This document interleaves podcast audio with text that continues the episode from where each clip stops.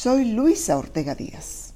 La patria se siente cuando caminas por las calles de tu país y te das cuenta que debes hacer algo urgente porque la pobreza, la miseria, crecen sin parar por la incompetencia y la corrupción de esa banda de criminales que se apoderó del gobierno para traicionarla, pisotearla y conspirar contra ella. La patria es el dolor de las madres que no pueden alimentar a sus hijos, del niño hambriento que no puede ir a la escuela. Patria son todos los jóvenes a quienes les han arrebatado el futuro.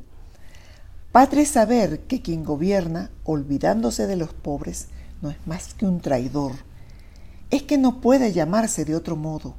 Si quien debe velar por el bienestar de todos actúa como un miserable que no escucha las súplicas de un pueblo, sino que lo amenaza o lo encarcela por reclamar lo que le pertenece, es la patria lo que debe defenderse. Si a ti el dinero no te alcanza para comer, pero a quienes gobiernan les sobra para vivir llenos de lujos y riquezas, entonces la patria ha sido pisoteada y traicionada.